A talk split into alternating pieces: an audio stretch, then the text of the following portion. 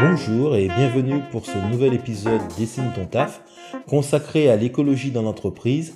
Autour de Kadidja aujourd'hui nous recevons la maison du zéro déchet représentée par Vincent Duprat et Arnaud Farison du cabinet ExoCE. Merci à tous les deux d'avoir répondu favorablement à notre invitation. Nous commençons tout de suite avec euh, Vincent Duprat pour la maison du zéro déchet.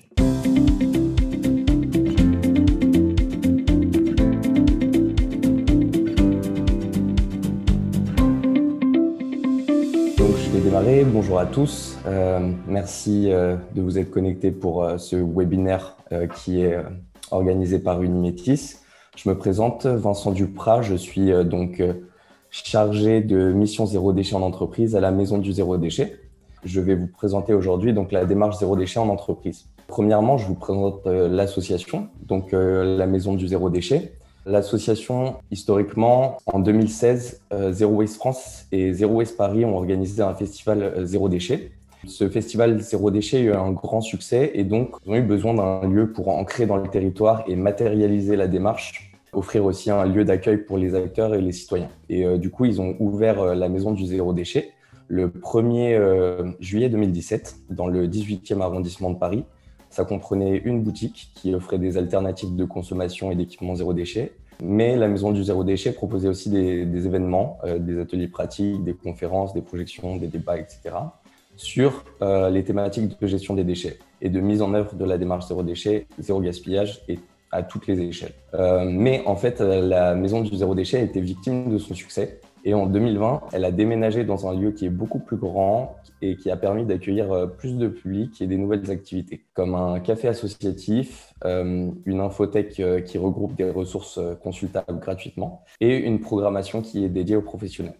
L'association recense en 2021 60 bénévoles actifs, 130 euh, événements euh, organisés avec plus de 2500 participants. Euh, il, y a y a plus de 400 références zéro déchet en vente à la boutique, une cinquantaine d'interventions auprès des entreprises et d'organisations, 895 adhérents au café associatif. L'association est gouvernée par un conseil d'administration, une équipe permanente, des volontaires, des stagiaires et des services civiques. Pour ce qui est du modèle économique de l'association, la maison du zéro déchet est autosuffisante, c'est-à-dire que l'association, elle finance ses activités par des activités commerciales, comme la vente de produits zéro déchet, euh, mais aussi euh, des programmations professionnelles, euh, la mise à disposition euh, des espaces du lieu à la location. En revanche, euh, les conférences et les projections débats sont gratuites et les ateliers sont proposés à des prix solidaires. C'est une association donc qui a euh, des impacts qu'on qualifie de positifs, étant donné qu'elle euh, permet de faire découvrir la démarche zéro déchet, zéro gaspillage à un maximum de citoyens et de citoyennes. Elle forme et donne des outils nécessaires aux citoyens euh, et aux professionnels pour euh, permettre de réduire les déchets et le gaspillage à différentes échelles, à la maison, au bureau, à l'échelle du quartier, enfin voilà. Et de réunir les acteurs et les actrices de la démarche zéro déchet pour créer une synergie entre les porteurs du projet, que ce soit des entreprises, des associations ou les citoyens. Et donc ces impacts euh, positifs, ils se matérialisent sur euh, plusieurs enjeux, sociétaux, euh, notamment dans la contribution à la diffusion d'une image de la démarche zéro déchet et zéro gaspillage qui est ambitieuse et positive. Cette démarche, c'est un véritable projet de société, donc elle s'inscrit forcément dans un, mouvement social. Elle doit être collective et impliquer les, différentes strates de la société, euh, des citoyens, des professionnels, les territoires, les pouvoirs publics, etc. Mais la maison du zéro déchet, euh, elle est euh, également porteuse d'impact positif sur un autre enjeu social qui est le local, le développement du local, puisque par son installation au sein de la caserne de Reuilly dans le 12e arrondissement, l'association elle veut connecter euh, les acteurs euh, de l'économie sociale et solidaire euh, de cet arrondissement et les habitants du quartier. Enfin, c'est euh, une démarche qui est inclusive euh, parce que euh, pour que le lieu et la programmation euh, soient accessibles à tous et toutes, euh, l'association a entrepris des démarches euh, d'accessibilité. Elle propose aussi régulièrement des événements euh, ou met en place des partenariats avec d'autres associations qui luttent euh, sur d'autres thématiques comme la, précarité, l'insertion sociale euh, et professionnelle. Alors, le zéro déchet dans mon entreprise, qu'est-ce que c'est concrètement et quelle est la démarche? Premièrement, il est conseillé de, enfin, on, va faire un état des lieux de la démarche zéro déchet et de la gestion des déchets en entreprise. Donc, les chiffres, il y a 46% des, de la population active qui travaille dans des bureaux en France, soit environ 13 millions de personnes. Un salarié, euh, c'est 200 jours par an au bureau et entre 120 et 140 kilos de déchets par an au bureau. On remarque qu'il y a une légère progression euh, ces dernières années puisque 43% euh, des organisations enquêtées assurent rationaliser leur parc informatique, 27% sont concentrés sur l'achat éco-responsable pour leur matériel informatique, 21% pour le mobilier, 18% pour les fournitures de bureau. Seulement, euh, il y a 83% des collaborateurs qui pensent que la gestion des déchets, n'est pas optimale dans leur bureau et 96% d'entre eux qui se déclarent prêts à changer certaines procédures de travail pour améliorer le système de tri. Euh, on remarque qu'il y a aussi encore d'importants efforts à fournir, puisque 34% des collaborateurs euh, ignorent si leur organisation elle recycle ou pas les canettes, les bouteilles, le plastique, et 31% d'entre eux ne savent pas qui est la personne en charge de cette tâche en interne. Maintenant, je vais évoquer rapidement la, réglementation, mais euh, je ne vais pas m'attarder trop puisque euh, ça serait redondant avec euh, les présentations à la suite du webinaire. Juste pour rapidement évoquer ça, en 2017, d'après une enquête de Riposfert, il y a uniquement 44% des organisations qui connaissent la réglementation en vigueur sur la gestion de leurs déchets. On peut se demander du coup à qui revient la responsabilité de la gestion des déchets. Donc, euh, premièrement, c'est évidemment, euh, les entreprises doivent se rapprocher des collectivités locales compétentes qui pourra leur fournir euh, des bacs et demandera parfois une redevance spéciale pour, pour l'équipement en matériel adéquat, ou l'entreprise peut faire appel à un prestataire privé. L'obligation, elle concerne le tri à la source avec un décret qui s'appelle le décret 5 flux, qui sera sûrement évoqué plus tard, sur le bois, le plastique, les, les métaux le verre, le papier et le carton, et euh, demande euh, une valorisation obligatoire pour certains flux si euh, l'entreprise fait recours à un prestataire privé d'enlèvement. sinon, il faut que l'entreprise soit considérée comme un gros producteur de déchets, c'est-à-dire qu'elle produit plus de 1100 litres de déchets par semaine par implantation, et à ce moment-là, elle est sous le joug de l'obligation. Euh, les administrations d'État de plus de 20 personnes par lieu d'implantation euh, sont également obligées de se soumettre à, la réglementation, euh, en tout cas pour les papiers de bureau pour l'instant. Et les biodéchets, la réglementation est en train d'évoluer là-dessus, mais pour l'instant, ce sont les producteurs de plus de 10 tonnes de biodéchets par an qui sont soumis à cette réglementation. Enfin, du coup, pour le reporting de leurs actions, les entreprises, elles doivent rapporter leur, leurs améliorations euh, sur la prévention des, déchets et euh, l'utilisation durable des ressources, soit dans leur rapport d'activité ou leur rapport RSE. Ça, ça peut permettre de favoriser les candidatures aux appels d'offres euh, qui s'inscrivent dans l'économie circulaire parce que la demande sur, sur la question, elle, est croissante en, en, termes de performance environnementale.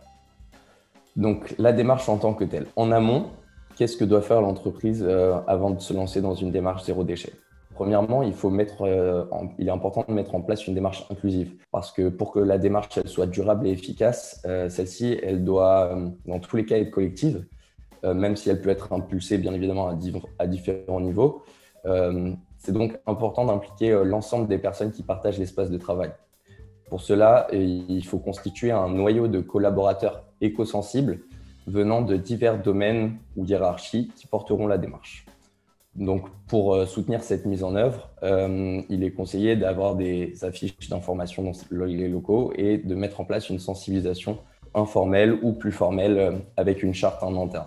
Il est conseillé également de réaliser un diagnostic préalable pour permettre de faire un état des lieux précis de la production des déchets sur leur type et leur quantité et ça permet d'adapter et de personnaliser euh, la démarche aux besoins des locaux. Pour cela, il est intéressant de lister dans un premier temps l'ensemble des flux entrants et sortants euh, dans les locaux, si possible de les quantifier par des données chiffrées récoltées auprès des services concernés ou des prestataires, et par la suite de réaliser une matrice euh, des flux matière-énergie qui permet d'avoir une bonne vision d'ensemble de l'ensemble des flux matière et énergie qui, qui transitent par les locaux. Ça permet justement de, de voir euh, les moyens potentiels de réduction des déchets en amont et aussi d'avoir une vision globale des flux des matières pour un suivi des résultats de la démarche. Ça permet aussi de quantifier monétairement le coût lié à la gestion des déchets. et ça, c'est intéressant puisque ça permet d'augmenter ou du moins de légitimer la démarche au sein de l'entreprise pour les, autres collaborateurs ou pour la hiérarchie. Donc, il y a des actions euh, qui sont un peu clés euh, sur euh, la, lorsqu'on met en place une, démarche zéro déchet au bureau. ces, moments clés, c'est vraiment sur des, instants comme la, la, pause café. On peut, on peut lutter très efficacement contre les déchets en mettant à disposition des mugs ou des gobelets réutilisables, des couverts, des assiettes, des tupperware réutilisables, plutôt que de la vaisselle jetable. Pour cela, il est intéressant pour le, service concerné en interne euh, d'acheter euh, soit de la vaisselle d'occasion, soit de collecter des objets non utilisés par les collaborateurs, ou sinon pour permettre cette transition et constituer un stock de, de vaisselle partagée réutilisable, euh, de proposer des kits de bienvenue euh, aux nouveaux collaborateurs, comprenant euh, bien évidemment l'ensemble de, de, vaisselle ou une gourde ou des éléments comme ça. Après, par la suite, il y a l'optimisation, l'organisation de séminaires zéro déchet. Pour l'organisation de séminaires d'entreprise zéro déchet, tout en favorisant des solutions qui sont moins productrices de déchets. on peut retrouver comme type de, de moyen d'action l'achat en vrac ou en grand conditionnement qui produit du coup moins de déchets et euh, d'utiliser justement de la vaisselle réutilisable. Pour la mise en œuvre, il est conseillé euh, d'impliquer les services d'achat interne ou les prestataires et euh, d'anticiper bien à l'avance les réunions et les séminaires pour pouvoir communiquer et faire une répartition des responsabilités dans l'organisation du séminaire. Par la suite, comme action clé, il y a la valorisation des biodéchets. Ça permet un retour à la terre des biodéchets euh, qui est euh, vertueux pour euh, tous les écosystèmes et qui, en plus de ça, permet d'éviter la gestion des biodéchets. Ça peut passer par l'installation d'un bac ou d'un exutoire qui est dédié dans des endroits stratégiques de l'entreprise.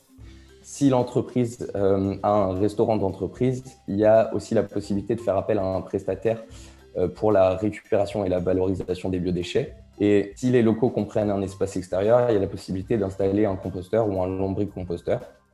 Euh, pour cela, il est intéressant de communiquer euh, et de mettre en place un référent au sein de l'organisation pour un fonctionnement optimal de la démarche et un suivi de la démarche. Enfin, les cigarettes. Donc, pour éviter de retrouver des mégots qui polluent aux abords et aux entrées des locaux, il est intéressant d'organiser une campagne de sensibilisation interne sur ce déchet et euh, pour la mise en œuvre, euh, l'installation de plusieurs cendriers aux abords et aux entrées des locaux avec euh, un affichage et une signalétique à proximité des lieux fumeurs. Maintenant, les, services de l'entreprise et leur, leur, levier d'action pour réduire la production de déchets. Alors, dans les services de l'entreprise, il est, intéressant déjà dans un premier temps de favoriser l'occasion et le réemploi pour tout ce qui concerne l'équipement matériel des locaux, que ce soit électrique, électronique et le mobilier. C'est vraiment le, marché du réemploi est vraiment intéressant pour ça, euh, pour l'achat, mais aussi pour le remplacement, euh, de mettre à disposition euh, le matériel inutilisé ou obsolète au, don ou à la revente. Si vous avez l'obligation de remplacer du matériel, il est intéressant de se poser la question est-ce que c'est vraiment nécessaire ou est-ce que le matériel peut être déjà réparé ou remplacé en interne?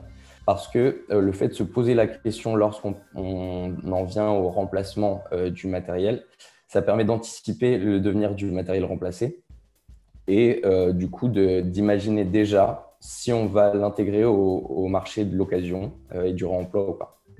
Et enfin, du coup, l'amélioration de la durée de vie du matériel électronique, puisqu'on remarque qu'il y a énormément de déchets qui sont dus au renouvellement des, parcs électroniques en entreprise. Donc, euh, pour ce faire, euh, il est intéressant que le service euh, IT de l'entreprise communique sur les bonnes pratiques pour une utilisation optimale et soignée du matériel informatique, permettant du coup un allongement de la durée de vie et réduisant le remplacement régulier du matériel. Pour cela, il faut une communication et une formation en interne, bien évidemment, sur les bonnes pratiques IT pour une utilisation plus longue du matériel. Et euh, comme dit précédemment, s'il y a besoin de rachat, se tourner euh, vers les, des entreprises de reconditionnement ou de remise à neuf du matériel comme euh, Back Market par exemple. Enfin, il est intéressant que les services de l'entreprise en interne se portent un choix stratégique sur le prestataire du ménage, de ménage.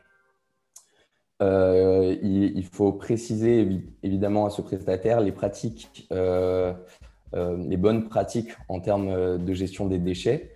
Alors, il est possible d'intégrer ça notamment au cahier des charges imposé au prestataire pour tout ce qui est justement sur les déchets résiduels, la, gestion des bacs de tri. et aussi, évidemment, le lavage de vaisselle réutilisable euh, au cas où euh, l'entreprise a déjà mis en place un service de gestion de, vaisselle réutilisable. Pour la mise en œuvre, euh, il est intéressant justement du coup de préciser au prestataire le nettoyage, au prestataire de nettoyage l'implication de l'entreprise dans la démarche zéro déchet et du coup d'élaborer un cahier des charges détaillé il est possible d'aller plus loin euh, en imposant euh, dans ce cahier des charges euh, l'utilisation de matériel de nettoyage lavable et réutilisable et de produits naturels achetés en vrac par le prestataire. Et enfin, des pratiques de long terme qui permettent une démarche systématique et durable de, du zéro déchet en entreprise. donc, euh, il y a premièrement la modification des habitudes d'impression, euh, éviter euh, les impressions qui ne sont pas indispensables et optimiser les impressions qui sont nécessaires sur leur consommation en encre, en papier et en énergie. Pour cela, il est déjà intéressant de réduire le nombre d'imprimantes, puisque ça incite positivement les, collaborateurs à réduire leur nombre d'impressions mais aussi l'utilisation d'un système de gestion d'impression avec une validation qui permet de limiter les erreurs d'impression. Euh, il y a aussi la possibilité de reparamétrer par défaut l'imprimante euh, pour des impressions en recto verso et noir et blanc et d'installer un bac de brouillon à proximité de l'imprimante. Euh, il y a aussi tout ce qui touche aux fournitures. Donc, premièrement, il est intéressant que chaque service, structure ou corps de métier s'interroge lui-même sur ses réels besoins pour, euh, pour euh, du coup euh, s'en tenir au nécessaire et limiter leur consommation. Ça permet d'entreprendre une politique d'optimisation et de rationalisation des consommables. pour la mise en œuvre, il faut mettre en place du coup ces nouvelles habitudes d'achat interne en privilégiant les fournitures essentielles et si c'est possible au format rechargeable centraliser tout ce qui touche aux fournitures, ça permet aussi de limiter leur consommation en ayant une meilleure vue d'ensemble de ce qui est utilisé au quotidien. Et il a également la possibilité de mettre en place une boîte de retour pour les fournitures qui ne sont pas ou plus utilisées, par les collaborateurs. Il y a également l'optimisation du système de tri qui est euh, une, une démarche de long terme euh, il faut mettre en place une stratégie d'un système de tri qui est efficace, qui est visible et qui est euh, surtout compréhensible par tous. Donc pour cela, il est intéressant d'identifier le service de collecte et de traitement des déchets dans un premier temps, de se rapprocher de lui pour voir s'il peut nous fournir euh, des exutoires et des réceptacles adéquats, auquel cas il faut que l'entreprise s'en fournisse d'elle-même, choisir un emplacement qui est pertinent et penser une communication qui est orale euh, penser à une communication orale et écrite, mais aussi une, signalétique claire pour pouvoir euh, toucher l'ensemble des acteurs, des locaux. Enfin, une sensibilisation euh, continue aux bonnes pratiques. Pour cela, il faut afficher et communiquer régulièrement sur les réussites et les axes d'amélioration dans l'accomplissement de la démarche zéro déchet.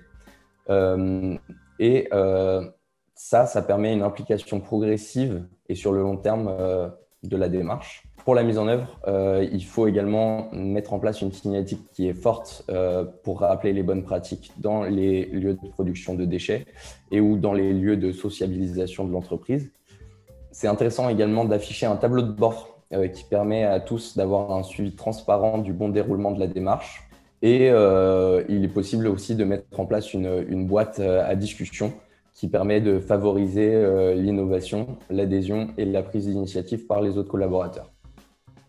Enfin, il y a la possibilité de mettre en place euh, des logiques incitatives, euh, que ce soit financièrement, par exemple en réduisant le prix du café lorsque la machine détecte un, mug réutilisable ou un verre réutilisable, ou par l'organisation de concours zéro déchet en interne entre les services, entre les différentes parties des locaux.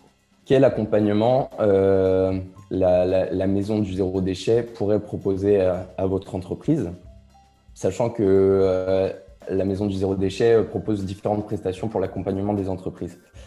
Premièrement, euh, la Maison du Zéro Déchet euh, offre des conférences et des animations. Ces conférences et ces animations, elles ont pour objectif d'informer et de donner envie d'agir.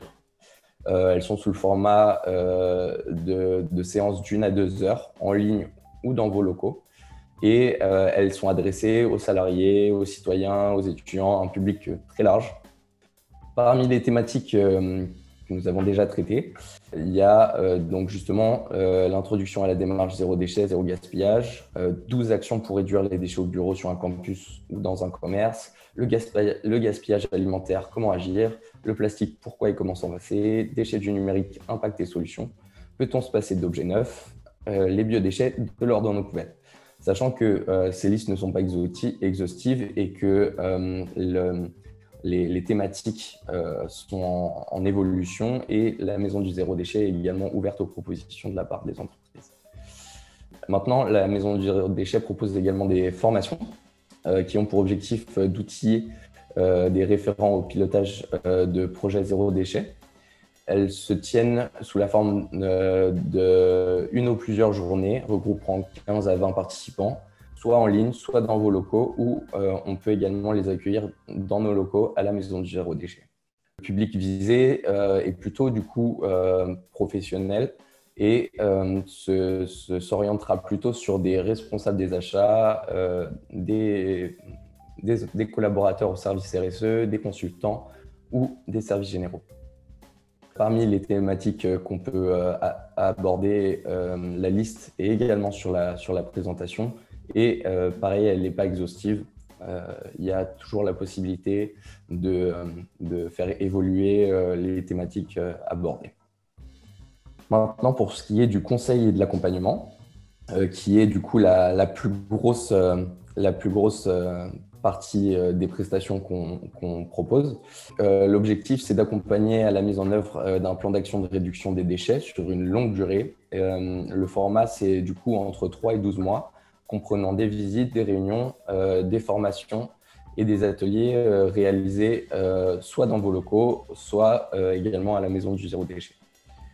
Pour le dérouler, du coup, ça se passe dans un premier temps par une réalisation d'un audit et d'un diagnostic détaillé des déchets de votre site, puis l'élaboration d'un plan d'action personnalisé pour réduire vos déchets, Ensuite, un accompagnement à la mise en œuvre des actions de la communauté et la mise en œuvre également d'une communication qui est dédiée. L'organisation d'animation euh, pour mobiliser et faire adhérer euh, les équipes, puisque comme euh, dit précédemment, il est très important que l'ensemble, enfin un maximum de collaborateurs adhèrent à la démarche pour que celle-ci soit, soit pertinente. Et enfin, un bilan et des pistes d'amélioration. sachant que la maison du zéro déchet a déjà accompagné plus de 130 structures et organisations. Donc il y a une réelle expertise dans le domaine. Je vous remercie euh, d'avoir écouté cette présentation. Je vous mets à disposition ici éventuellement quelques ressources qui permettent de vous informer sur la démarche zéro déchet en entreprise. Et euh, je laisse maintenant la parole à Frédéric ou à Radija. Merci beaucoup. Merci Vincent.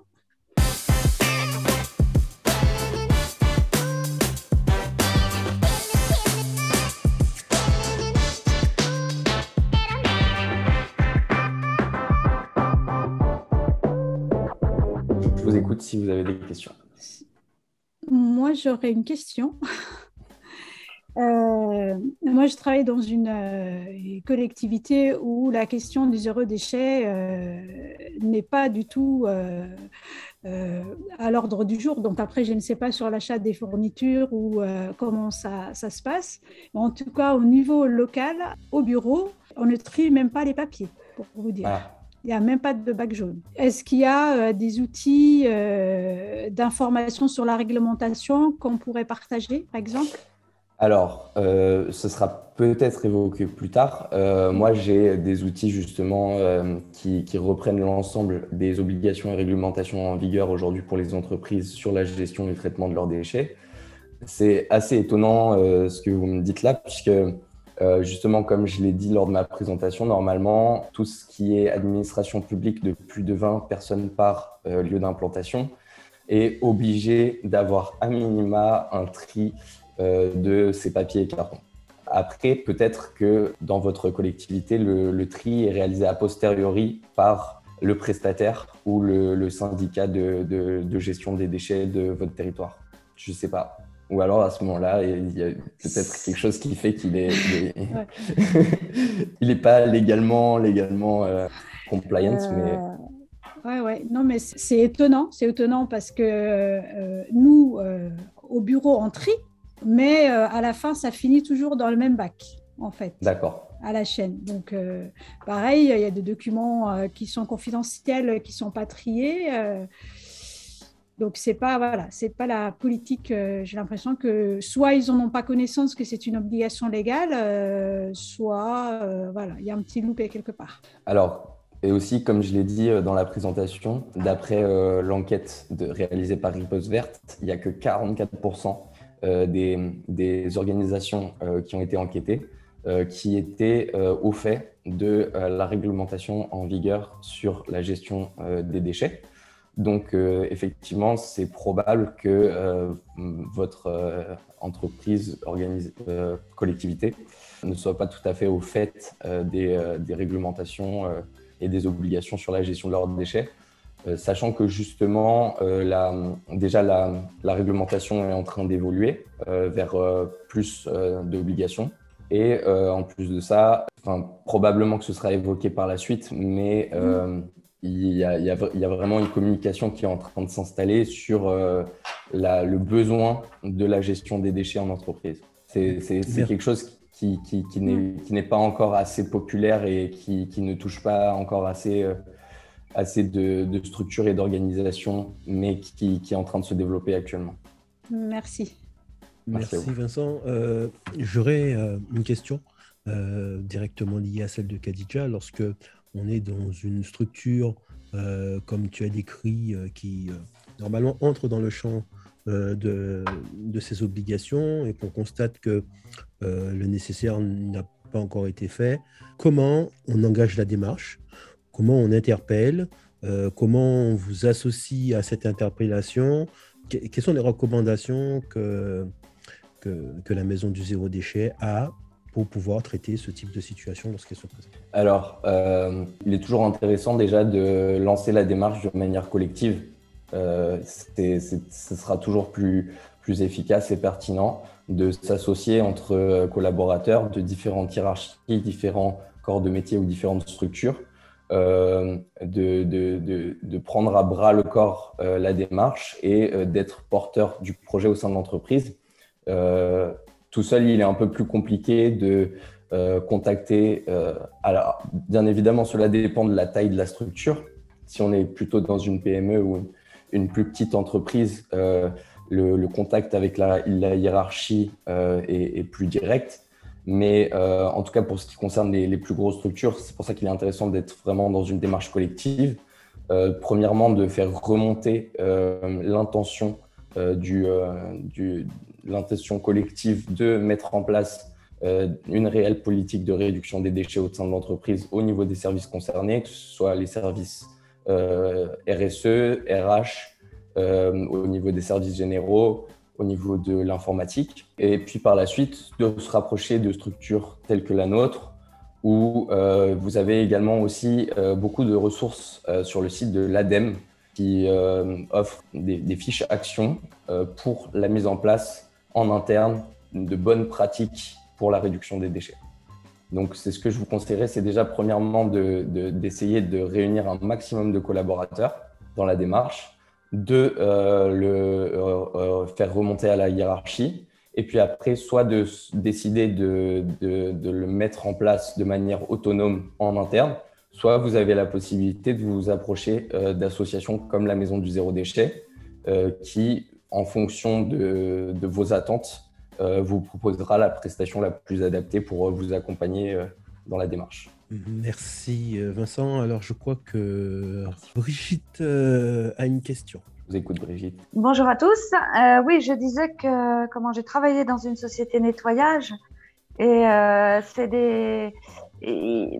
comment expliquer? Ils, ont et pour avoir les marchés, ils sont obligés de, de, de rogner tellement sur les tarifs que aller leur demander un même en milieu, on va dire euh, ils emploient pas forcément des produits adéquats, des produits bio, des produits biodégradables.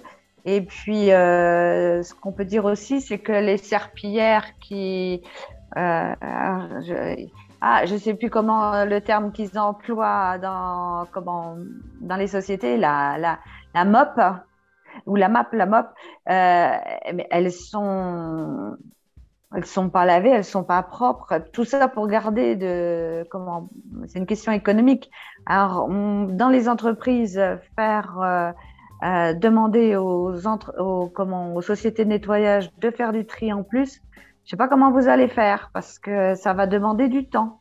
Et le temps, c'est justement c'est sur lequel ils rognent. Alors, c'est ouais, c'est à double tranchant. Hein. C'est ça, c'est à double tranchant. Après, c'est pour ça qu'il est conseillé justement euh, par l'entreprise, lorsqu'elle fait appel aux prestataires, euh, d'inscrire euh, de manière le plus détaillée possible dans son cahier des charges la volonté d'avoir une gestion pertinente des déchets et au mieux pour, pour réduire leurs déchets. Et après, c'est pour ça que il est aussi important de, de, de, de, mettre la démarche en continu et d'essayer d'avoir un, reporting là-dessus en, ayant un retour de données de la part du prestataire de collecte et de traitement des déchets pour savoir déjà premièrement euh, au sein des poubelles triées, est-ce qu'il y a beaucoup euh, de refus, c'est-à-dire euh, est-ce qu'il y a beaucoup de déchets qui, sont, qui ne devraient pas être dans cette poubelle, qui ne sont pas dans l'exutoire qui est dédié mais aussi savoir si les, quantités en termes de, poids ou de litres diminuent. Ça permet justement aussi après pour euh, le, service en charge de ça en interne d'avoir un vrai moyen de pression sur le prestataire de nettoyage pour le contraindre de se, vraiment se, plier aux volontés et à ce qui est rédigé dans le cahier des charges en termes de, de production de déchets en tout cas. Alors, ce qui me gêne un petit peu dans votre discours, c'est la contrainte, hein, parce que, comment dire, quand on est de l'autre côté de la barrière, vous avez euh, un responsable, mais vous avez aussi les employés qui n'ont pas leur mot à dire.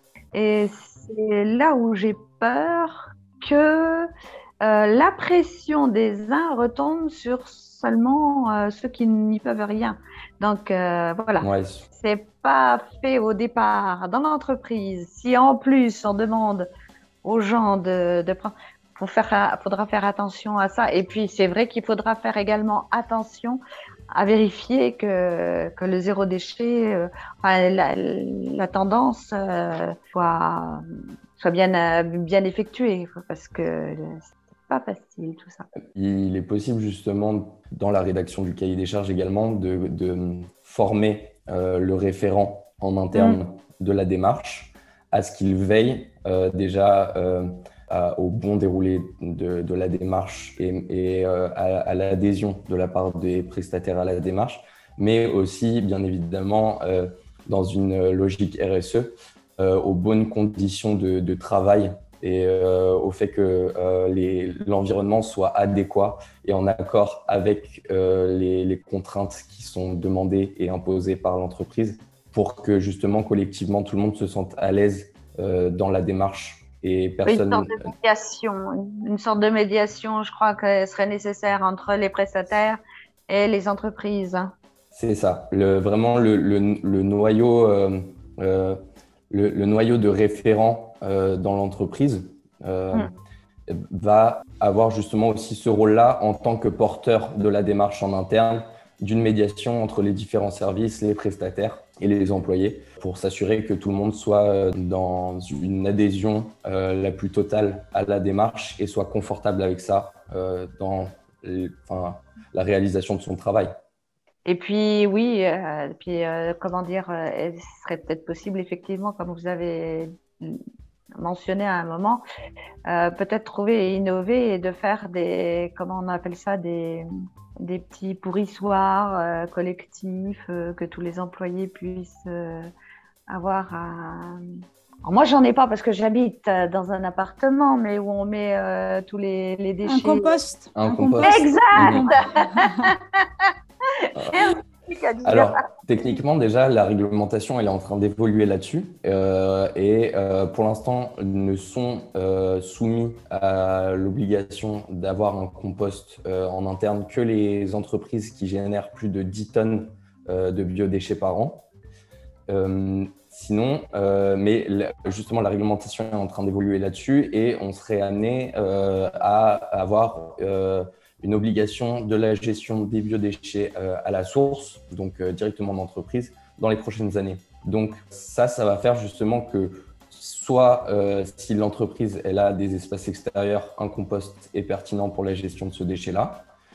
sinon, bah, juste avoir une poubelle ou un exutoire ou un bac dédié qui euh, récupère tous ces biodéchets et après euh, faire appel à un prestataire ou à son prestataire de base de collecte des déchets pour qu'il le, collecte de manière sélective. Il y a aussi des, associations qui euh, font ça, qui, qui viennent récupérer les biodéchets auprès d'entreprises, de restaurants et même parfois auprès de foyers pour réaliser des composts collectifs ou même parfois pour revendre la matière à des entreprises qui réalisent de la méthanisation.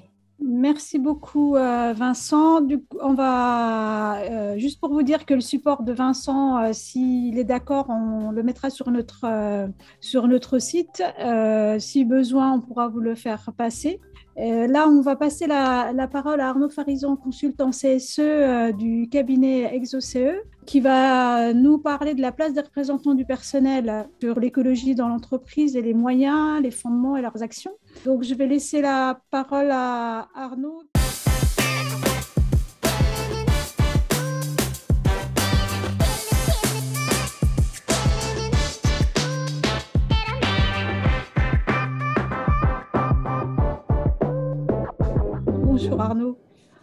Bonjour à toutes et tous. Donc j'ai bien compris que j'avais pas beaucoup de temps. Je l'avais un peu anticipé. Je vais essayer de raccourcir ce que j'avais prévu en essayant de ne pas en avoir préparé trop long. Après, juste un petit peu en réaction, je vais essayer d'être aussi un peu en réaction par rapport à ce qui vient de nous être présenté.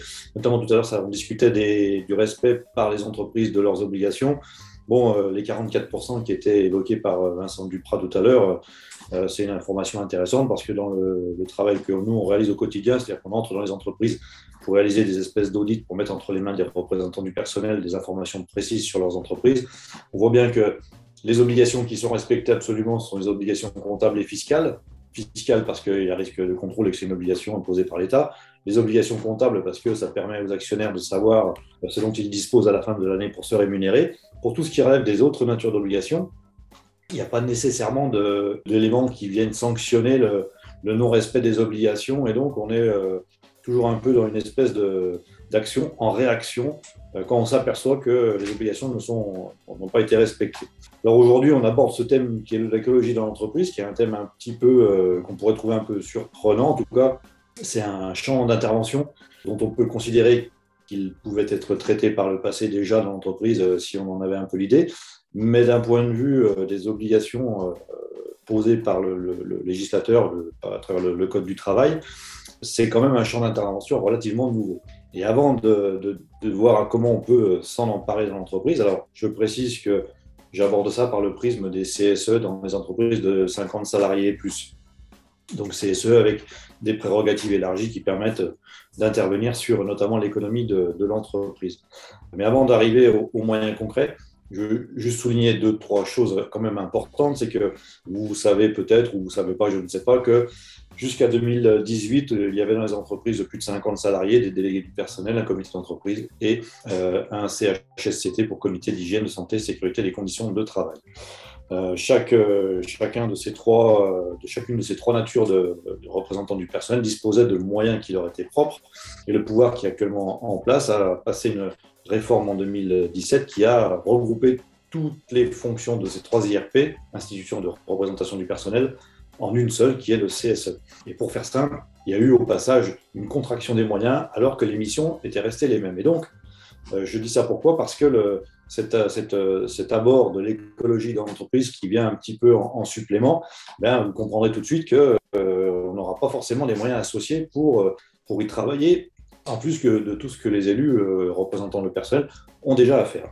Pour autant, et même si euh, on peut estimer que le CSE ou les représentants du personnel verront leur action limitée par cette contraction ou cette insuffisance de moyens, euh, on ne euh, va pas se dire qu'il faut baisser les bras. Et même si la tâche elle peut être à certains moments considérable, eh bien, on va essayer de voir dans quelle mesure les élus ont des moyens qui leur permettent d'agir. Alors, je disais que le, comment dirais-je, l'écologie dans l'entreprise euh, un thème qui s'impose un peu de manière nouvelle. C'est euh, notamment du fait que depuis euh, quelques mois sont apparues des dispositions qui affichent ce souci-là dans les préoccupations du comité social et, économique avec la question des conséquences environnementales de l'entreprise, de l'activité de l'entreprise sur lesquelles il y a un certain nombre d'obligations faites à l'employeur et du coup l'attention est attirée l'attention des représentants du personnel est attirée sur le sujet de manière, on va dire, relativement officielle, puisque ça figure euh, dans, certaines dispositions du Code du travail. Alors, évidemment, euh, quand on est représentant du personnel, euh, il vaut mieux faire preuve d'audace, il vaut mieux être audacieux, mais il faut aussi bien s'appuyer sur le Code du travail et prendre le temps de regarder ce que sont les dispositions qui sont mises à notre, à, notre disposition, c'est un peu une redondance, mais à travers euh, les réglementations du Code du travail. Et bien que je vous ai dit précédemment que tout avait été contracté en une seule institution de représentation du personnel, il faut aussi souligner que même s'il y a eu euh, pas mal de réformes qui ont euh, révolutionné de manière successive la portée des, des moyens à disposition des, élus, ce qui a été imaginé pendant la Deuxième Guerre mondiale par le Conseil national de la résistance résistance et qui s'est traduit dans le droit à partir de 1946 subsiste suffisamment pour proposer un moyen de, un moyen, un point d'appui assez formidable pour les élus. La première des dispositions à laquelle je veux faire référence, qui va être une disposition à caractère un peu général, mais qui va nous permettre de rentrer euh, par un certain côté sur l'écologie dans l'entreprise, est la suivante, et qui est un article du Code du travail, le L2312-8. Je ferai passer aussi euh, ces notes euh, que j'ai complétées au cours de, la première intervention. Donc, si vous n'avez pas les références, vous les retrouverez plus tard. Donc, ce, cet article-là dit quoi? Le comité social et économique a pour mission d'assurer une expression collective des salariés permettant la prise en compte permanente de leurs intérêts dans les décisions relatives à la gestion et l'évolution économique de l'entreprise, etc., et notamment au regard des conséquences environnementales de ces décisions. Ce que pose le Code du travail à cet endroit-là, c'est que euh, les, euh, les représentants au CSE ont pour mission euh, d'assurer la prise en compte permanente des intérêts des salariés, donc c'est une intervention collective. Précédemment, Vincent Dupron parlait euh, du caractère collectif de l'intervention dans les entreprises pour arriver à peser sur, sur cette préoccupation du, zéro déchet en entreprise, par exemple. Et eh bien là, on voit que le Code du travail nous permet, voire nous y oblige d'une certaine manière, puisque le CSE est là pour défendre ou approcher les intérêts des salariés de manière collective et notamment pour ce qui concerne les conséquences environnementales. Alors, les conséquences environnementales, évidemment, il va falloir les évaluer, il va falloir regarder de quoi on parle, mais euh, euh, pourquoi ne pas faire entrer bah, la gestion des déchets dans les conséquences environnementales? Quelle que soit la nature de l'entreprise, bah, on peut considérer que euh, au moins ces conséquences-là peuvent être, être identifiées. Et donc, je reviens sur ce que je disais précédemment dans le Code du travail, hein, c'est bien l'intérêt des salariés qui est en jeu au travers de l'intervention du CSE. Et, à ce titre, le fait d'ajouter les conséquences environnementales, puisque avant le mois d'août 2021 et, l'ajout de ces conséquences environnementales à ce texte, l'intérêt collectif des salariés était visé à travers les décisions portant sur l'économie, grosso modo, de l'entreprise. Là, on est sur les conséquences environnementales et je trouve que ça serait assez intéressant d'aller se creuser un peu cet aspect-là, puisque de s'intéresser aux conséquences environnementales, finalement, dans l'entreprise, nous fait, nous, fait, nous, fait aussi entrer dans l'entreprise en tant que citoyen. Quand vous entrez dans l'entreprise, vous êtes sous la suggestion de, votre contrat de travail. Hein. Il y a un lien de subordination qui, entre guillemets, vous prive d'une partie de, votre citoyenneté. Vous n'avez plus votre liberté complète de décision puisque vous devez vous conformer aux directives de l'employeur.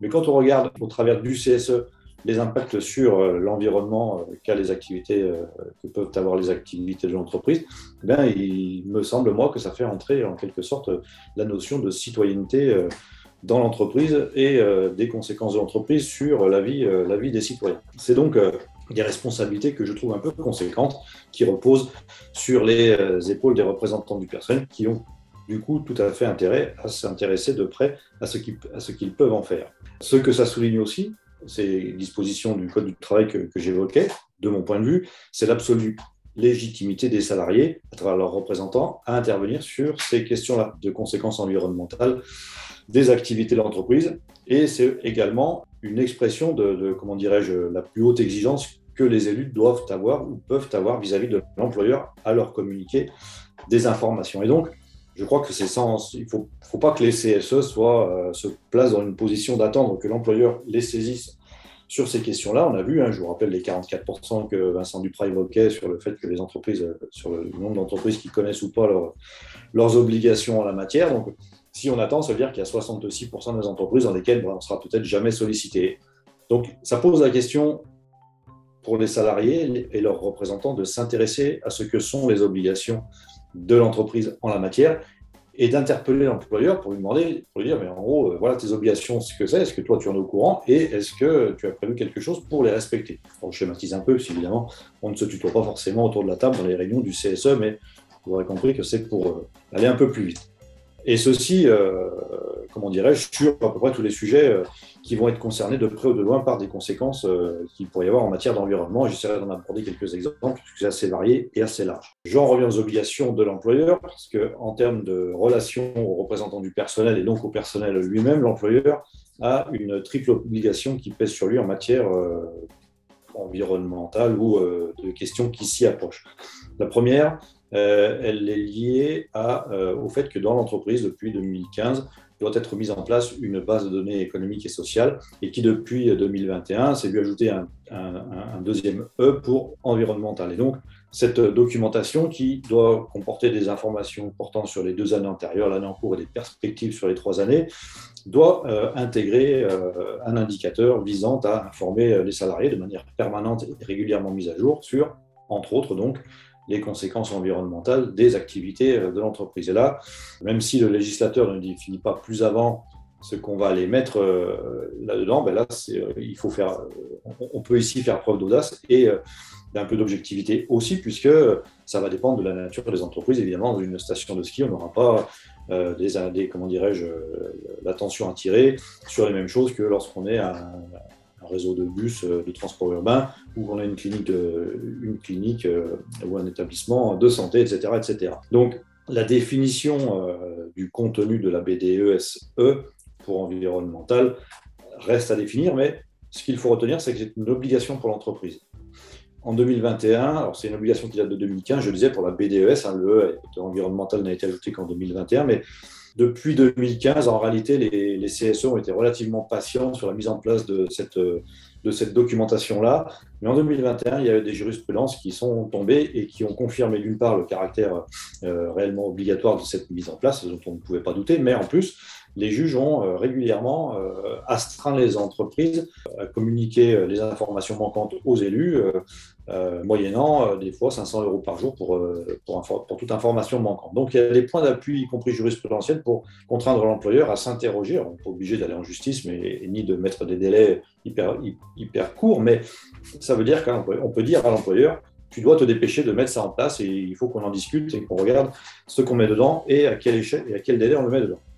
D'autre part, euh, en termes d'obligation, vous savez que peut-être ne le savez-vous pas, mais chaque année, l'employeur, il y a un moment, un rendez-vous formel, l'employeur doit consulter le CSE sur trois domaines, la situation économique et financière, la politique sociale, les conditions de travail et l'emploi, ainsi que les orientations stratégiques. Et ce que précise le Code du travail désormais, c'est que, au travers de ces consultations-là, le CSE doit être consulté sur les conséquences environnementales euh, des activités euh, de l'entreprise. Un deuxième moyen d'intervenir euh, auprès de l'employeur ou de construire l'intervention du CSE sur ces questions relevant de l'écologie d'entreprise à travers ce, mouvement qui est un peu formel, mais sur, pour, l'étude des, des, conséquences environnementales. Alors c'est de mon point de vue, un, comment dirais-je, un, minimum en termes de capacité d'intervention dont il faudrait se saisir, qui présente un intérêt non négligeable, mais euh, qui n'est évidemment pas suffisant. Et euh, on a besoin de quelque chose de plus permanent, puisque euh, la question des conséquences sur l'environnement ou de l'écologie de l'entreprise, eh bien, en plus de tout ce qu'on entend à titre, privé, de toute, l'évolution climatique, c'est des, choses dont il faut se préoccuper de manière permanente. Et j'en reviens à ce dont je parlais tout à l'heure, le programme du Conseil national de la résistance qui, qui a visé à permettre aux ouvriers de participer à l'économie de l'entreprise. Mais dans la conception, l'idée c'était d'intervenir au quotidien et la mécanique qui a été, euh, l'outil qui a été donné aux élus, aux représentants du personnel et donc aux salariés eux-mêmes pour le faire, c'est le principe de la consultation préalable. Il y a un principe qui est posé par le Code du travail qui dit que dans les entreprises de plus de 50 salariés, les décisions de l'employeur sont précédées de la consultation du comité social et économique. Et ce précédé, il veut dire avant, bien évidemment, mais suffisamment avant pour que euh, les avis formulés par le comité puissent avoir un impact, puissent modifier le projet dont euh, l'employeur, que l'employeur entend mettre en œuvre. Et le Code du travail précise encore que les thèmes sur lesquels euh, le CSE doit être informé et consulté portent sur l'organisation, la gestion de la marge générale de l'entreprise, et notamment, exclusivement, mais notamment, alors je vous les cite pas toutes, mais des mesures de nature affectée le volume, la structure des effectifs, les conditions d'emploi, de travail, durée du travail, formation professionnelle, nouvelles technologies, aménagement modifiant les conditions de santé, de sécurité, les conditions de travail, etc. Et dans cet article a été ajouté le comité est informé, consulté sur les conséquences environnementales des mesures que je viens de vous citer. Et donc, si on fait l'analyse de ces textes-là, sur tous les sujets, donc, toutes les décisions euh, que l'employeur s'apprête à, sur s'apprête à prendre, il doit consulter au préalable le comité. Le Code du travail lui impose désormais de consulter également le comité sur les conséquences environnementales euh, des décisions qu'il envisage de prendre. Ça veut dire qu'il est obligé de euh, les anticiper et de les estimer. Et ça, je considère que le principe de la consultation préalable, qui est très méconnu, est un, outil euh, formidable en soi. Mais pour la question euh, qu'on aborde aujourd'hui de l'écologie de l'entreprise, qui peut prendre bien des aspects, eh bien, euh, cet outil-là, si on, peut l'utiliser, de mon point de vue, constitue un, un point d'appui qui doit permettre aux élus dans les CSE des entreprises de plus de 50 salariés de contraindre, entre guillemets, l'employeur euh, à aborder ces sujets-là. Alors, je dis contraindre, je le mets entre guillemets, mais je ne devrais pas forcément, puisque là, c'est l'expérience qui me fait parler, puisque c'est mon travail au quotidien, je n'aurais pas dit ça vite fait, mais euh, j'interviens auprès des, comités. Euh, dans le cadre de mon activité professionnelle, je suis dans le cadre des consultations, des trois consultations annuelles, et donc on est amené à discuter avec les employeurs du respect de leurs obligations sur différentes matières, et pas seulement celle de l'écologie entreprise. Et on voit bien, nous, on sait que c'est souvent euh, une contrainte pour les employeurs de respecter un certain nombre d'obligations. Et là, je parle d'entreprise d'une certaine taille, vous l'avez bien, bien compris. Et donc, euh, les, dispositions dont je viens de vous parler, moi, me semblent être un levier, euh, un levier intéressant pour contraindre l'employeur à aborder ce, sujet-là, mais également l'aborder pas, pas, pas, seulement par le, le, biais de la discussion, mais par le biais de décisions et euh, d'action dans l'entreprise. On a parlé euh, précédemment, c'est surtout Vincent Duprat qui nous a présenté les activités de la maison du zéro déchet. Et cette question du zéro déchet peut être un, des points d'entrée, puisque, eh bien, euh, moi j'ai découvert en même temps que vous la maison du zéro déchet, mais vous voyez que l'employeur devant consulter, le CSE ayant cette obligation de s'intéresser à ces questions-là, n'est pas interdit pour le CSE, qui je pense a une nécessité à identifier des partenaires ou euh, euh, des, prestataires extérieurs sur lesquels euh, appuyer la construction de, sa démarche, ben le, comment dirais-je, le CSE peut interpeller l'employeur de manière générale sur son action en matière de traitement des déchets, par exemple, et lui proposer de faire intervenir la maison du zéro déchet. Ça peut être un des moyens d'intervention. De même que sur la marge générale de l'entreprise, dans la décision du quotidien, eh bien, si l'employeur n'y pense pas de lui-même, le CSE peut lui demander d'avoir, de mettre de manière permanente, et quel que soit le sujet, un point sur cette question des, euh, des conséquences euh, environnementales. Il faut, euh, ça a été un peu abordé tout à l'heure, je sais plus, c'est Brigitte qui posait la question par rapport, qui, intervenait par rapport au nettoyage et, au fait que il était question de temps et que le temps, c'est des choses sur lesquelles rogne l'entreprise, ces entreprises-là. Il est clair que les entreprises abordent cette question-là, mais comme d'autres, par la question du coût que ça représente. pour ce qui est du traitement des déchets, en fonction des activités, ça peut être à la fois par le coût euh, que représente le traitement des déchets, mais aussi parfois par rapport à leur valorisation. En ce moment, dans la métallurgie, vu le, le cours de la ferraille, on se préoccupe avec un peu plus d'intérêt de ramasser euh, toute la ferraille euh, qui traîne dans l'entreprise plutôt que de la laisser traîner dans l'entreprise, pour faire simple. Mais donc, on a évidemment une discussion qui ne sera pas nécessairement simple, puisque la, gestion des déchets peut avoir dans l'immédiat un coût, mais évidemment, les conséquences, si elles étaient rapportées à l'entreprise seule, auraient aussi, auraient aussi un coût. Et donc, on a intérêt à, à s'en préoccuper. On a un autre intérêt à, se préoccuper de la question euh, des déchets en entreprise, c'est que, alors peut-être, ça peut peut-être paraître un peu plus euh, philosophique sous certains aspects, mais si on prend l'exemple euh, de la grande distribution, on l'a constaté, mais on en parle assez régulièrement, ce sont des domaines d'activité qui génèrent un grand nombre de déchets, y compris de, vivres ou de biens de consommation qui ne sont pas du tout euh, bons pour la poubelle, mais que néanmoins, on va passer à la poubelle, soit qu'ils sont trop près de leur date limite euh, de consommation, soit qu'on ne les a pas vendus, ça coûte cher dans les stocks, alors on met à la poubelle, on détruit. Et donc, euh, le, fait d'avoir une gestion des déchets complètement aberrante, elle fait perdre quelque part le sens du respect des choses dans l'entreprise. Et bah, peut-être que si on ne respecte pas euh, l'objet de, ce pourquoi on travaille dans l'entreprise Est-ce qu'on euh, on respecte euh, les moyens eux-mêmes de l'entreprise, c'est-à-dire en partie les moyens, ce sont les, salariés. Donc, moi, il me semble que les salariés ont intérêt à se préoccuper de ces questions-là, y compris par rapport au, respect de leur propre travail. De ne pas avoir faire un travail qui soit en contradiction avec le bon sens le plus, le plus terre à terre. Hein, j'ai eu l'occasion de discuter avec quelqu'un sur une plateforme Aldi qui passe sa journée à mettre à la poubelle des palettes de, de vivre en se disant mais pourquoi on ne les donne pas à des, euh, à des organisations qui en auraient, euh, qui en auraient besoin? Euh, ça, c'est peut-être l'exemple de la marche, de, comment dirais-je, de la grande distribution avec la gestion des marchandises et leur circulation et leur approvisionnement. La question des approvisionnements de l'entreprise, de manière plus générale, peut aussi être un sujet à aborder dans la mesure où on va acquérir un certain nombre de matières premières ou de marchandises qu'on va mettre en circulation sur le circuit de production de l'entreprise elle-même. Et en fonction de la manière dont on achète ou dont on approvisionne ces, euh, matières premières ou ces marchandises, selon qu'on les achète par boîte de 10, par boîte de 100, par palette de 10 000 ou je ne sais pas combien, vous comprenez que le, volume de déchets peut avoir, euh, comment dirais-je, connaître une évolution exponentielle en fonction de la manière dont on s'y prend. Au titre des exemples que, euh, que je pourrais prendre sur la, gestion des déchets. Ça peut aussi être sur des questions d'organisation du travail. Moi, je prends un exemple que je connais bien, c'est le mien propre. Dans euh, notre travail, on est amené à, prendre, à récupérer un, grand nombre d'informations auprès des entreprises, euh, dont on va faire un rapport pour les élus. Et jusqu'à il y a un certain nombre d'années, on imprimait tous les documents qu'on recevait, ce qui nous est imprimé, on va dire, un, un bottin, pour euh, ceux qui se rappellent de ce que c'était qu'un bottin. Et euh, bah, le fait de passer sur des ordinateurs branchés à plusieurs écrans nous a permis de, réduire les impressions. Et plus récemment, le fait de travailler avec un écran secondaire qui soit un écran de télévision assez grand nous permet de plus imprimer du tout les documents qu'on reçoit parce qu'on peut afficher sur un écran secondaire 10 ou 15 documents à la fois.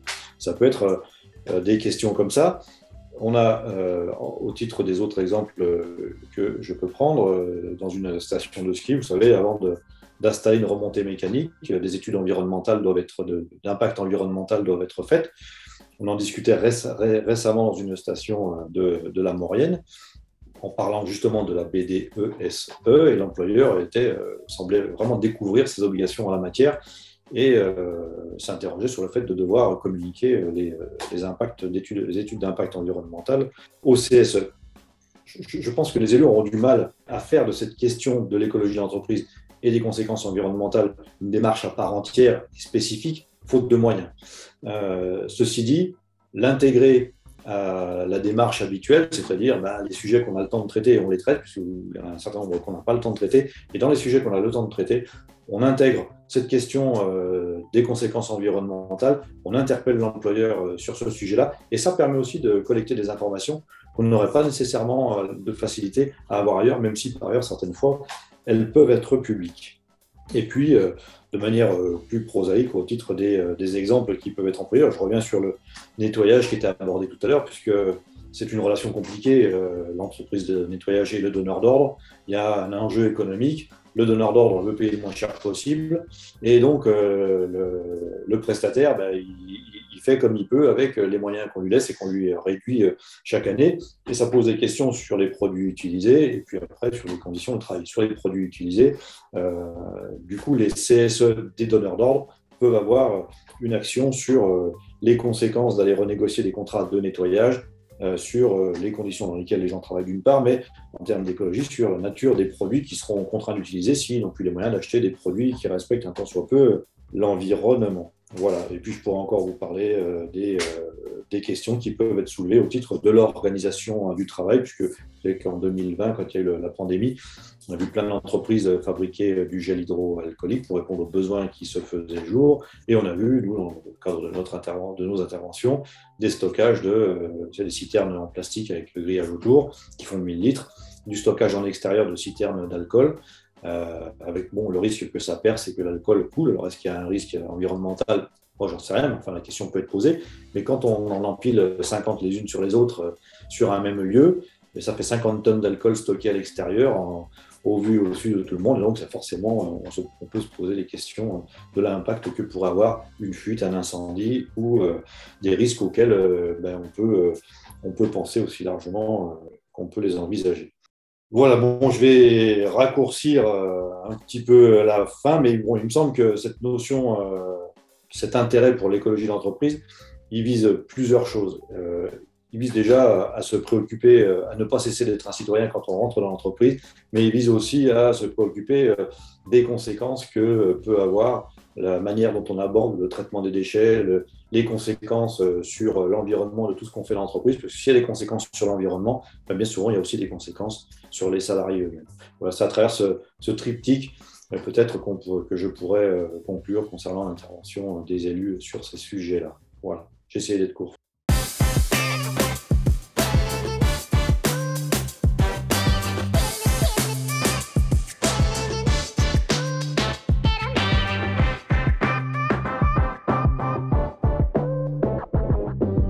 Merci Arnaud. Euh, ben, j'ai une première question. J'en ai trois. Je vais les poser les unes après les autres pour ne pas être trop long dans, le questionnement. Tu nous as parlé de la BDSE qui intègre dorénavant un indicateur sur les conséquences environnementales des activités de l'entreprise. Nous, ce qui a été intéressant pour nous lorsqu'on a envisagé ce, webinaire sur l'écologie en entreprise, on a directement connecté cette question à la question des déchets. D'où le fait qu'on se soit rapproché euh, de la maison du zéro déchet, parce que euh, au final, euh, ben, la question de l'écologie en entreprise, c'est intrinsèquement lié à comment on, gère les déchets. Donc aujourd'hui, qu'est-ce qu'on peut faire rentrer dans cet indicateur? Et qui soit de nature à je pose la question autant à toi qu'à Vincent, et qui soit de nature à véritablement englober tous les déchets qui sont produits par l'entreprise. Alors, j'ai dit sans doute trop brièvement, mais le législateur ne définit pas le contenu de cet euh, indicateur-là, alors qu'il définit assez précisément, il en définit assez précisément d'autres.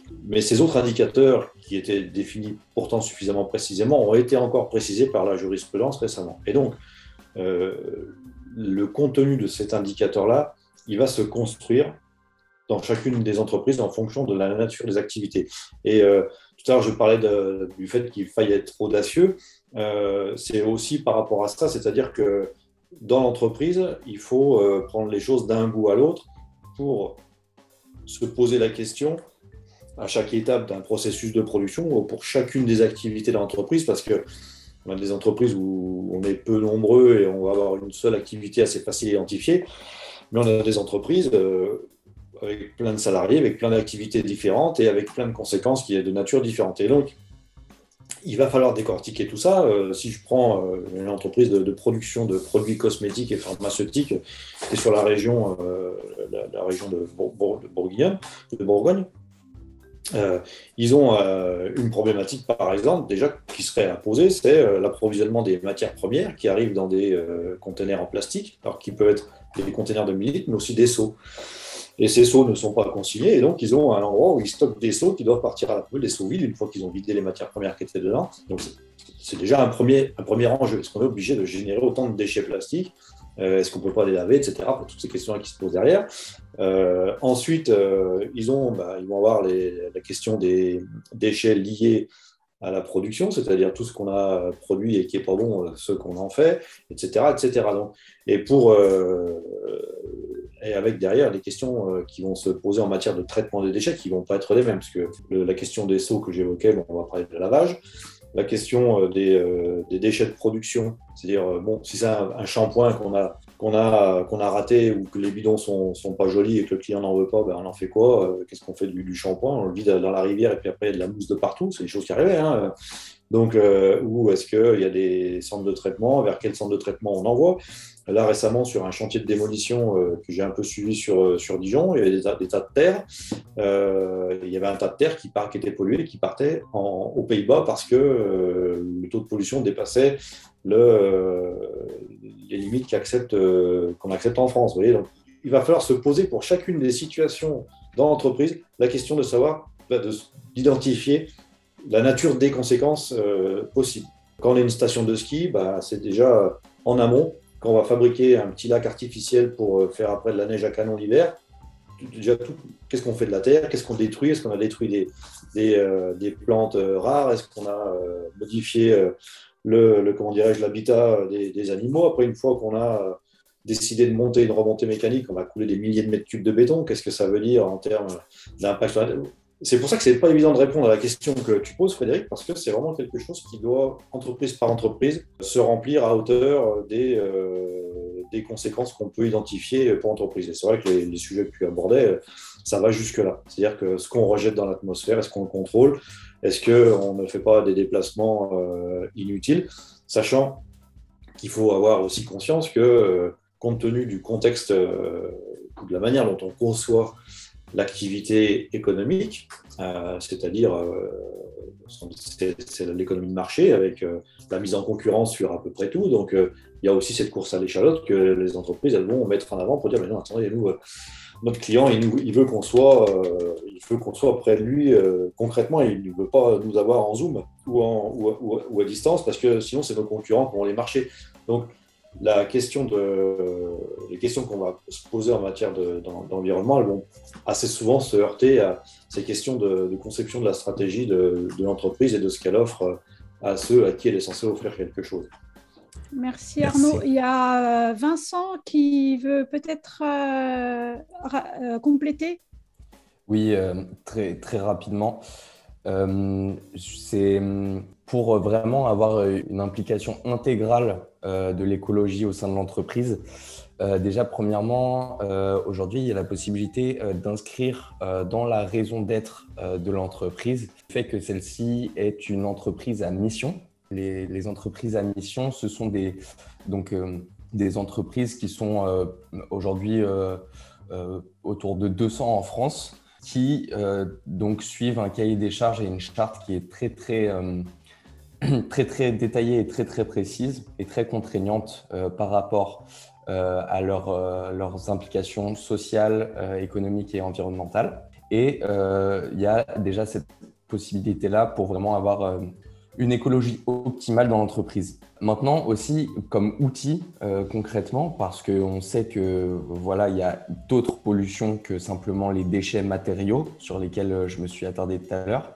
Euh, il y, a énormément de pollution euh, qui, qui, émane de l'activité économique des entreprises. Pour euh, réaliser l'ampleur des pollutions, déjà, dans un premier temps, et après pouvoir identifier du coup quels moyens d'action et quels leviers sont pertinents pour la réduction des pollutions émises par l'activité économique de l'entreprise.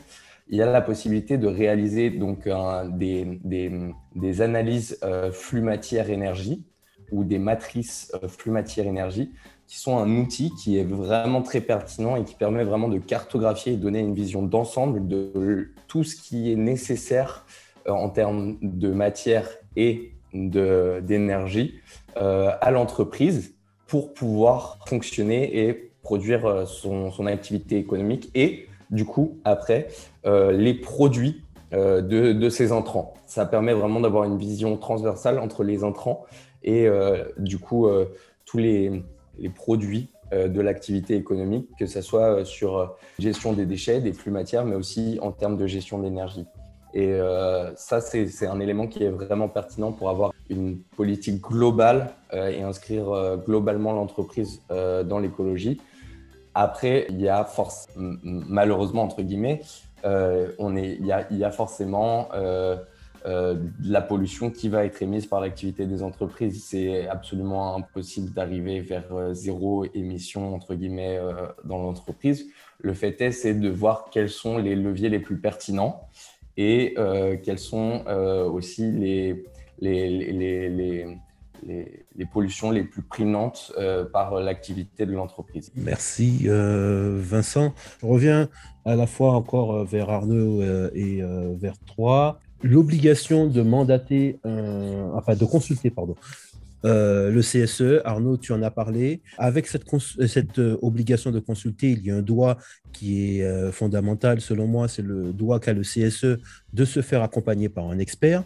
Tu en es un parfait exemple puisque justement le cabinet ExoCE accompagne, c'est un cabinet d'expertise CSE qui accompagne les CSE lors de ces consultations.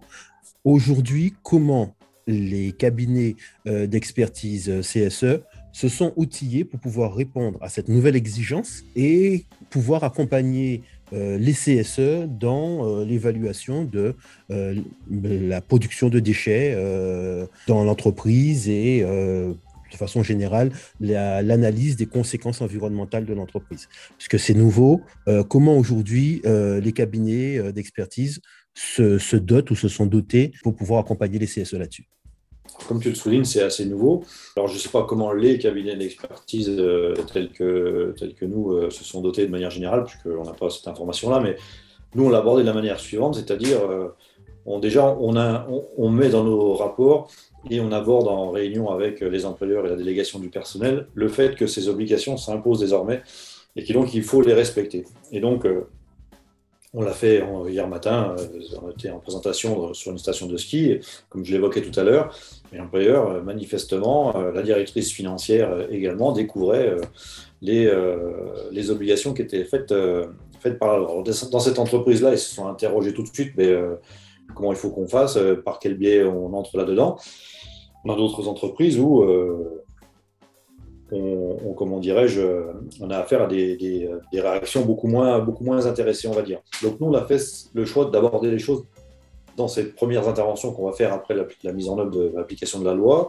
Euh, c'est une étape d'information mais des entreprises, je l'ai dit, mais aussi des élus. Ne faut pas croire que euh, les représentants du personnel euh, sont, sont, comment dirais-je, par nature au courant des dernières évolutions de la loi. On, a choisi, nous, d'aborder déjà les choses un peu tranquillement, entre guillemets. voilà les nouveautés euh, de la loi auxquelles euh, vous devez euh, donner suite, sachant, comme je l'ai dit peut-être un peu rapidement aussi, que la BDES, qui est obligatoire depuis 2015, dans bien des cas, n'est pas en place ou alors en place de manière très imparfaite, c'est-à-dire sans avoir les vues perspectives à plusieurs années. Donc, pour avoir une, une comment dirais-je, euh, travailler concrètement sur le sujet, euh, nous, on estime qu'on n'est pas les mieux placés. On est cabinet d'expertise comptable, alors on peut avoir, notre, on peut avoir de l'intérêt ou des connaissances sur un certain nombre de sujets, mais sur un sujet tel que, par exemple, la, gestion des déchets, euh, bah, notre action à nous, ça va être d'orienter ou d'éclairer un peu les élus sur le fait qu'ils peuvent, voir aussi les directions d'entreprise, hein, qui peuvent faire appel à des, à des prestataires qui permettront d'aborder, un, le sujet, et notre, enfin, nous, ce qui nous semble intéressant, c'est dans, euh, sous une approche un temps soit peu objective. Parce que, hein, je l'ai dit, il ne faut jamais, faut jamais l'évacuer, cet aspect-là des choses, c'est que le, les discussions au CSE sont toujours l'expression d'un rapport de force. Il y a toujours d'un côté la délégation du personnel qui, entre guillemets, défend les intérêts euh, des, salariés, et de l'autre côté, euh, l'employeur qui bah, défend les, intérêts, les intérêts économiques, on de l'entreprise pour, faire simple. Et donc, les euh, décisions qui vont se prendre, elles vont toujours être un peu l'objet, le, comment dirais-je, la conséquence de, des discussions autour de ce rapport de force-là. Et donc, y compris sur ce sujet-là. Ceci dit, ce que j'ai peut-être pas dit tout à l'heure, c'est qu'il nous semble que c'est un sujet qui peut faire consensus parce que la, préoccupation euh, écologique, entre guillemets, euh, c'est quand même un peu en train d'infuser largement dans la société. Donc, personne aujourd'hui va dire on n'en a rien à faire de mettre nos déchets dans la, forêt, quoi, si je parlais comme ça, parce que des choses qu'on a vues dans les années passées, euh, l'entreprise qui produisait du plastique qui allait brûler ses déchets la nuit dans la forêt. C'était il y a 10 ans en arrière, c'était il n'y a pas très longtemps. Et donc, euh, les, cabinets d'expertise soit vont se doter en interne de spécialistes de ces questions-là, soit orienteront les, représentants du personnel vers des spécialistes de ces questions-là qui pourront les aider à aborder le sujet avec l'entreprise, voire proposer, bah, tel que l'expliquait Vincent avec la matrice dont il parlait, des, méthodes pour euh, évaluer les, conséquences environnementales des activités de l'entreprise. Merci. Du coup, euh, ça veut dire que bientôt, il y aura des associations entre euh, la Maison Zéro Déchet et ExoCE pour répondre aux, aux, problématiques nouvelles que, que ça pose. Donc nous sommes précurseurs dans, dans ce rapprochement. Euh, du coup, euh, c'est important, c'est une première nationale euh, en direct. C'est-à-dire que, c'est-à-dire que alors d'association, c'est plus du travail de réseau, quoi, ce que j'ai envie de dire. Hein. Parce que derrière une association, on peut, on peut tout de suite imaginer une relation commerciale. Il ne s'agit pas de ça du tout, enfin, en tout cas de notre point de vue. Quand on a identifié des spécialistes sur certains sujets et qu'on sait qu'ils existent, eh ben, des fois, les questions nous sont posées, c'est plus généralement sur d'autres thèmes, mais enfin, que ce soit sur euh, des avocats ou des spécialistes en conditions de travail, en ergonomie, etc. Eh ben, alors évidemment, après, on a des habitudes de travail, mais, voilà, on, oriente et ça fait partie de la mission de conseil euh, qui est la nôtre quand on intervient auprès des CSE, et ça, c'est évident, sans, sans, aucune ambiguïté. Je notais d'ailleurs avec beaucoup d'intérêt un certain nombre de, de choses qui ont été présentées par Vincent tout à l'heure. Merci beaucoup. Merci à tous euh, d'avoir été avec nous. Euh, il est 14h05, donc on va vous libérer. Et euh, comme Frédéric le disait, vous pouvez écouter le podcast sur notre site. Merci beaucoup. Bonne journée. Détruisez tout, laissez un aux gosses que tu tu Polluer le monde sans amertume. On ma route avec des amis de fortune. Déjà j'essaie de survivre avant les tortures. C'est bien l'effort qui me tuera même si je pars en vie. J'ai peur de ce pays et de cette ville laissée à ma fille. Faut paraître cool mais je suis pas tranquille. Dehors y'a trop de poules pour si peu de kills Dans mille en l'état végétal aura pris le dessus. Sera pas mauvais vu que l'animal a déçu. On oublie trop souvent de quoi on est issu. C'est simple au fond même si ça paraît confus. Y'a plus qu'à espérer repartir à zéro. On peut rêver je suis pas un héros. Je noie dans l'artifice à défaut nature me sert la paix gros. Nature est sans cœur et s'active C'est dans le sang de ses victimes Qu'elle va et vient et nous prive tous Un futur pour nos enfants. C'est nature est morte et qu'elle s'en fiche Elle est dynamique depuis qu'elle triche Elle va et vient et nous fiche tous Nous condamne pour nos offenses Détruisez tout, on partira avant le reste. Nature se nourrira nos corps indigènes. On est trop peu à vouloir faire un petit geste. J'ai l'impression qu'on est encore indigène ici. Il va peut-être falloir un jour qu'on se réveille. Ça se pourrait bien que ce soit demain la veille. D'un jour où brûlerait ma peau au soleil. Je me vois pas trop sans musique et santé ici. C'est juste une voix qui vient être félicite. Des milliers d'actions deviennent illicites. C'est juste un rapport après une visite. C'est juste une voix qui vient être félicite. C'est juste une voix qui vient et te félicite Nature est sans cœur et s'active C'est dans le sang de ses victimes Qu'elle va et vient et nous prive tous Un futur pour nos enfants. C'est nature est morte et qu'elle s'en fiche. Elle est dynamique depuis qu'elle triche Elle va et vient et nous fiche tous. Nous condamne pour nos offenses